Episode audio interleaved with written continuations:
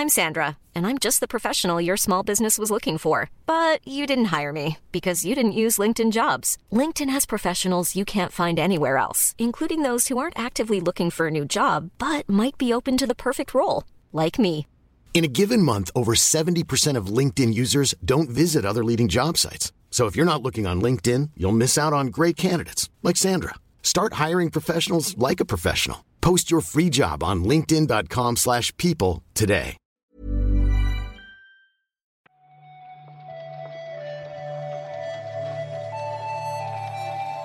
Tierras, buenos días. Eh, bienvenidas y bienvenidos a un nuevo episodio del podcast Andar, el programa de actualidad que hacemos en anightgames.com. Hoy es viernes 4 de marzo.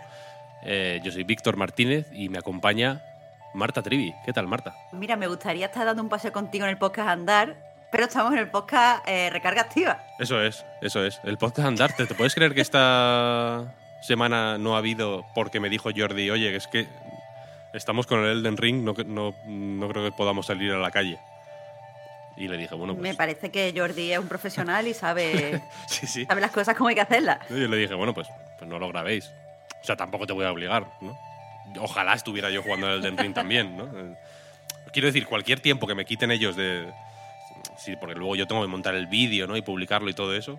Eso es tiempo también que pierdo yo del, del Elden Ring. Así que es una win-win situation. Vamos a hacer esto rápido, que hagamos rápido el directo y que te puedas ir a jugar el Den Ring. Como ha dicho Marta, ahora en un ratito, directo en twitch.tv barra Games, grabaremos el reload. Pero, antes de nada, nuestra cita con la actualidad. Vamos allá.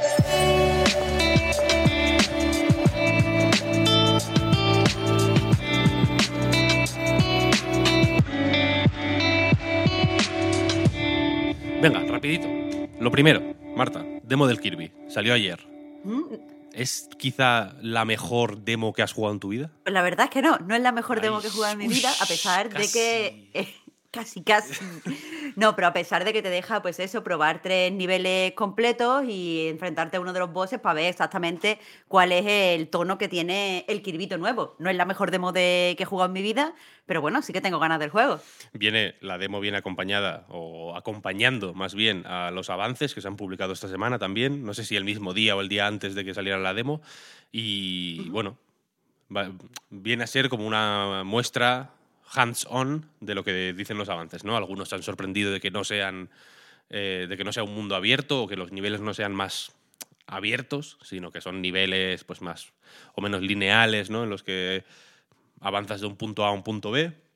A mí me ha encantado. La vamos a comentar en el reload un poco más a fondo, así que si te parece, pasemos directamente a la segunda noticia, que es las nominaciones a los, a los BAFTA de 2022 la Academia Británica de las Artes Cinematográficas y de la Televisión, que desde hace muchos años, de hecho, premia también a videojuegos, y que este año eh, viene pues, eh, liderada por It Takes Two, que sigue petándolo. Parece que, mm, que lo habíamos dejado atrás, pero quedan todavía unos, un un par o tres de premios que, donde seguramente lo pete, y que básicamente viene protagonizada por los juegos del año, los nominados a mejor juego del año, que son Deathloop, Forza Horizon 5, Inscription, Ratchet Clank, una dimensión aparte, It Takes Two, eh, evidentemente, que también está nominado a un montón de premios más, y Returnal.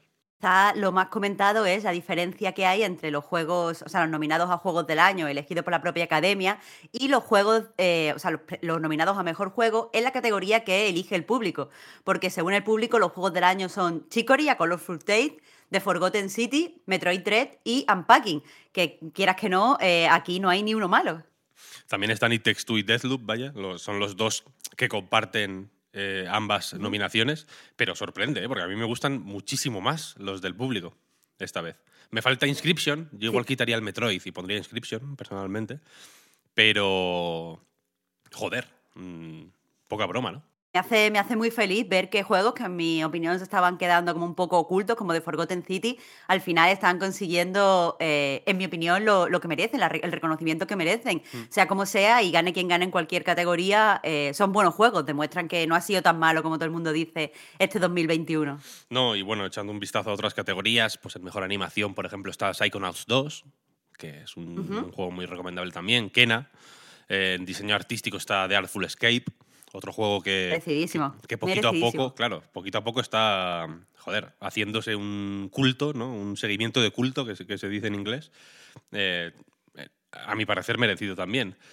Y bueno, está Guardianes de la Galaxia, el Halo está por ahí, Fights in Tight Spaces, como mejor juego, como entre los mejores juegos británicos. Ahí también está Overboard, por ejemplo.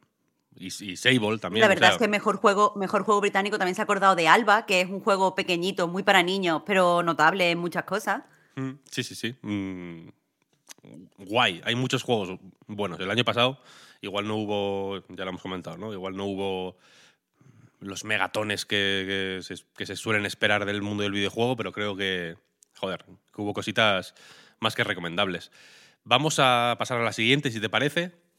Eh, esta tiene que ver con la situación que se está viviendo en, en Ucrania y en Rusia, por extensión.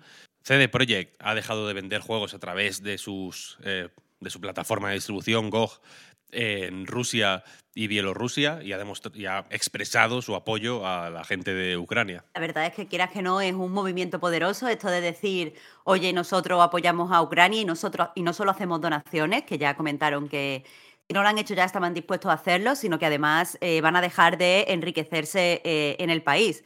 La verdad es que, como, está, como han destacado eh, en un artículo en Game Industry, hay muchísimos estudios desarrolladores que se están de nuevo posicionando con la, con la invasión de, de Ucrania.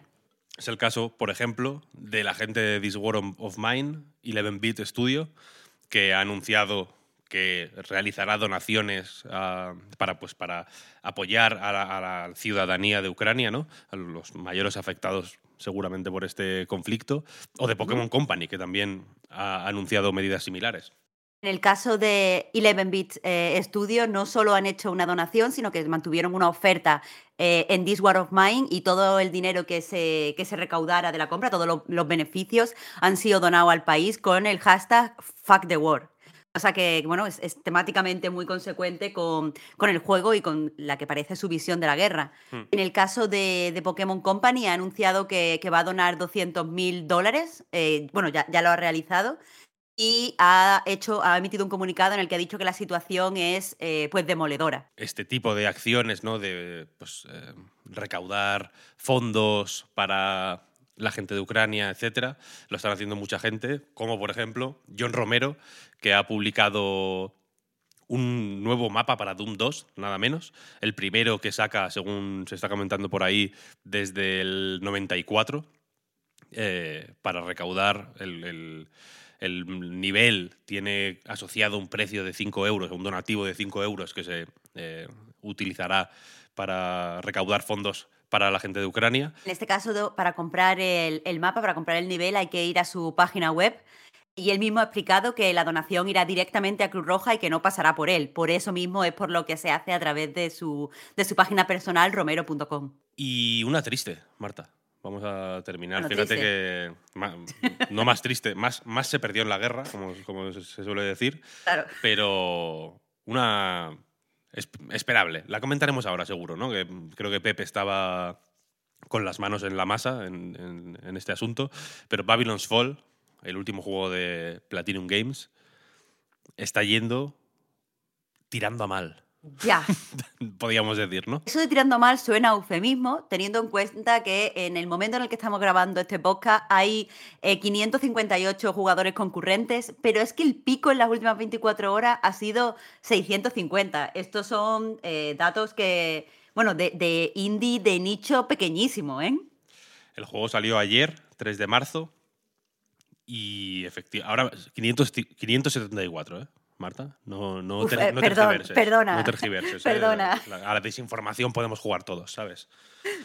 Eh, pues eso, lleva un día a la venta el juego y, bueno, imagino que no es el resultado que esperaba Platinum, no es, mm, sin duda, el, el resultado que esperaba Square Enix, que es la compañía que publica este Babylon's Fall. Habría que ver qué cifras tiene en consolas, ¿no? Porque estos, estos datos son específicamente de la versión de Steam.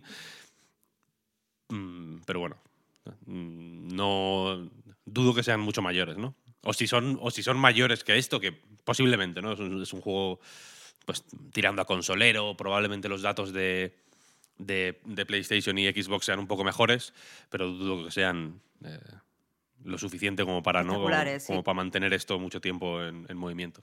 ¿Algo más que decir sobre esto? No, No, no. creo que, que ya lo has dicho. To- to- Todo lo que yo diga ahora, Víctor, es hacer sangre. Y, y no. No vamos a hacerlo. Muy no temprano vamos a para hacer hacerlo. sangre. No vamos a hacerlo. La sangre la dejamos para dentro de un ratito porque vamos a comentar, eh, ni que sea por encima, supongo, Babylon's Fall en el podcast Reload en directo, twitch.tv barra A Night Games. Son las 9.48 ahora mismo. Vamos, como veis, con el, con el, con el tiempo pegado al culo. Eh, pero ahí estamos, ahí estamos, os lo prometemos. Así que nada, muchas gracias por este ratito mañanero, Marta. Muchas gracias a ti, Víctor. Y muchas gracias a todo el mundo por seguirnos como cada día, por apoyarnos. Podéis hacerlo eh, directamente en patreon.com barra reload o indirectamente, eh, pues simplemente escuchándonos, recomendándonos, etcétera, etcétera. Y eso es todo. Nos escuchamos el lunes. Chao, chao. Hasta el lunes. Intermedia.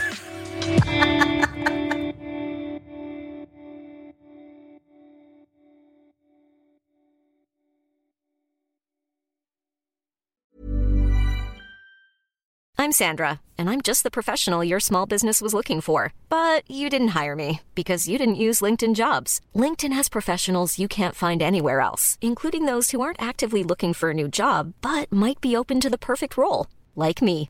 In a given month, over 70% of LinkedIn users don't visit other leading job sites. So if you're not looking on LinkedIn, you'll miss out on great candidates like Sandra. Start hiring professionals like a professional. Post your free job on linkedin.com/people today. Hi, I'm Daniel, founder of Pretty Litter. Cats and cat owners deserve better than any old-fashioned litter. That's why I teamed up with scientists and veterinarians to create Pretty Litter.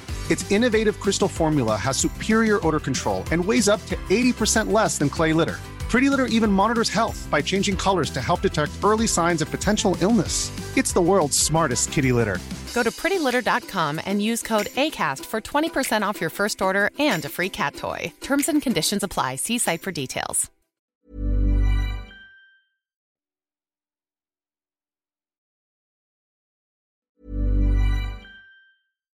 Hi, I'm Daniel, founder of Pretty Litter. Cats and cat owners deserve better than any old-fashioned litter. That's why I teamed up with scientists and veterinarians to create Pretty Litter.